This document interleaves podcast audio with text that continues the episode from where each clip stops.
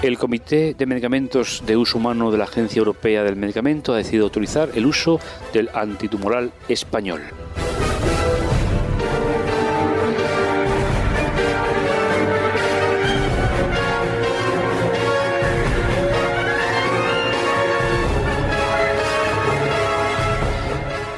La verdad es que la noticia, como siempre, nos ha llamado la atención. Por eso la traemos en el día de hoy, porque nos parece importante que los organismos internacionales tengan siempre en la perspectiva de sus actuaciones, pues la mejor vida, la mejor salud de los seres humanos. Eh, como hemos dicho, el Comité de Medicamentos de Uso Humano de la Agencia Europea del Medicamento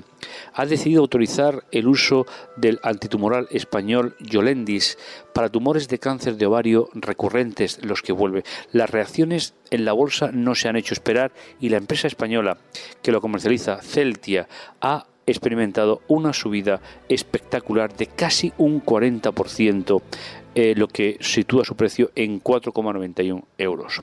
En una rueda de prensa celebrada al poco de conocer la noticia, el presidente de Celtia, José María Fernández Sousa, ha anunciado que el medicamento podrá estar disponible en dos o tres meses y medio en nuestro país, lógicamente a falta de la aprobación final de la Comisión Europea.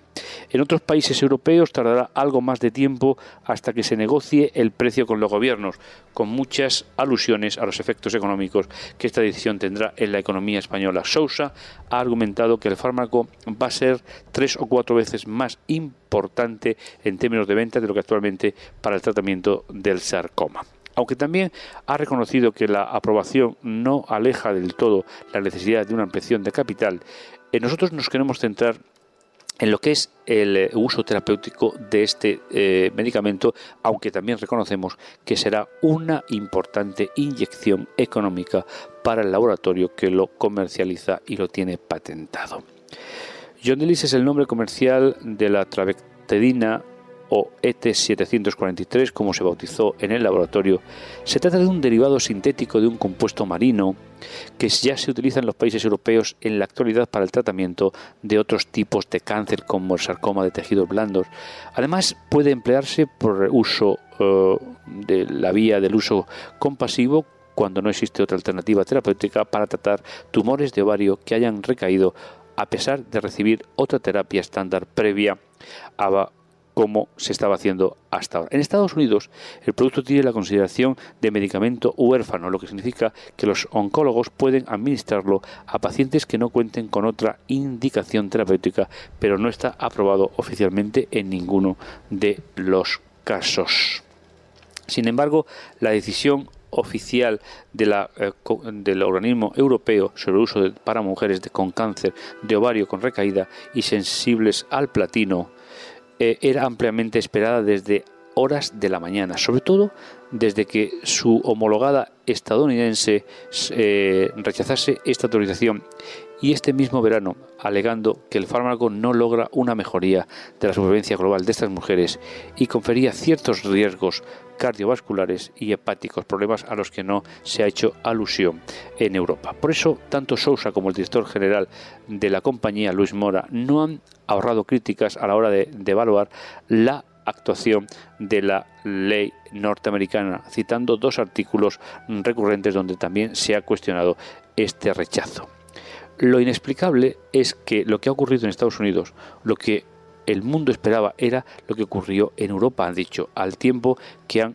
augurado en unos meses puede ocurrir que el único país del mundo donde no esté disponible el medicamento sea precisamente Estados Unidos. Nos cuesta trabajo pensar que sea porque ellos no lo han inventado, pero bueno, esa es la realidad.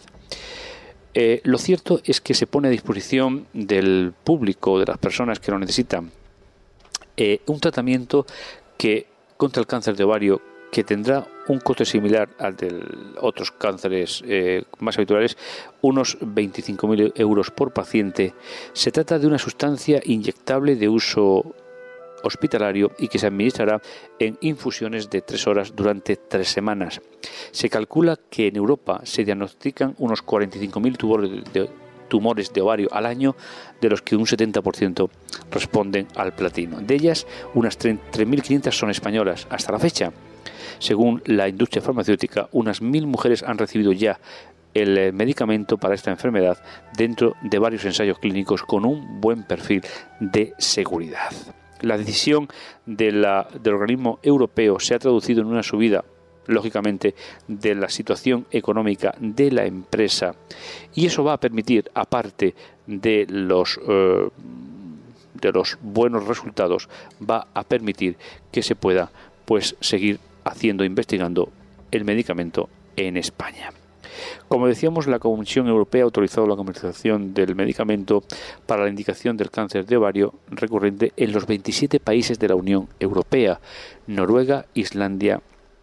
Liechtenstein, según ha informado la empresa que lo fabrica. Hace un mes que la agencia del medicamento dio su visto bueno para esta indicación, una opinión que la Comisión suele tener en cuenta, a diferencia de Europa, Estados Unidos, como ya hemos comentado, no lo tiene previsto incorporar. Con esta aprobación, el fármaco desarrollado en España para beneficiar a una población cuatro veces mayor que la anterior indicación para pacientes con sarcomas de tejido blando. Tras recibir la autorización de la Comisión Europea, se inicia inmediatamente la comercialización en el Reino Unido, Austria, Alemania, Dinamarca, Suecia, Finlandia y Noruega, países en los que no es necesario la negociación del precio con las autoridades del gobierno. El resto de los países, incluido España, se irán tramitando de forma progresiva los permisos una vez negociado el precio con los sistemas sanitarios, aunque en nuestro país los oncólogos que las consideren necesarios ya podrían administrarlos a sus pacientes a través de un procedimiento administrativo denominado de uso compasivo. El primer fármaco antitumoral desarrollado por una empresa española está autorizado desde septiembre del año 2007, pero el tratamiento del sarcoma de tejido blando avanzado ya estaba aprobado en 46 países. La verdad es que es una noticia que nos llama mucho la atención por la posibilidad que hay de recurrir a este tipo de eh, fármacos para poder, en cierto modo, poder paliar enfermedades, sobre todo reincidentes como es esta, en mujeres que necesitan vivir una larga vida por sus actividades pues, laborales, profesionales, familiares y personales.